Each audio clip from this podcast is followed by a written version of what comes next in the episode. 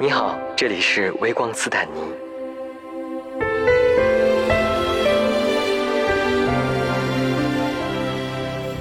呃，也不是说你坚持不下去做工作，父母就能够去，呃，去接受的。嗯，其实最主要的是你也得让父母去学习。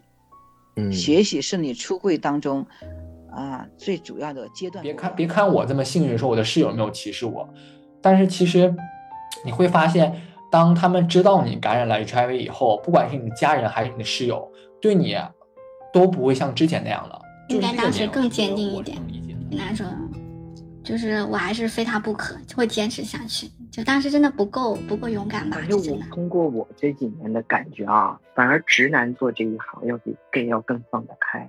直男眼里面就是钱钱钱，但 gay 不一样。嗯，我后来又见了同学们，就是我的我的中学同学。嗯，我跟你们说个事儿啊，我说那个我我喜欢女的了，然后一圈都是男生。就说哎哎，怎么又有一个红印儿？是你昨天是跟中东人吗？然后他说不是，不是拉拉拉拉丁裔的。我说哦，然后他就突然间的就跟他爸说：“爸，我要跟你讲一件事情。”他爸说什么事？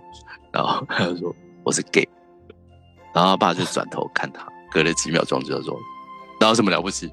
我年轻时候也有过啊。”我心里想说：“老爸什么都不能输，连这个都讨厌。”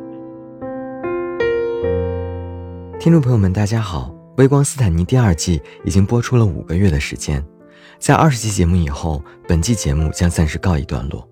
我们将用一到两个月的时间进行第三季的筹备。在此期间，欢迎大家踊跃投稿，说出你的故事。投稿邮箱：彩虹微光的全拼幺六三 dot .com。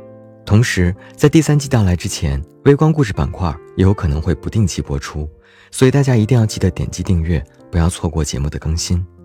感谢大家一路的喜爱和陪伴，我们兔年再见！提前祝愿大家圣诞快乐、元旦快乐、春节快乐！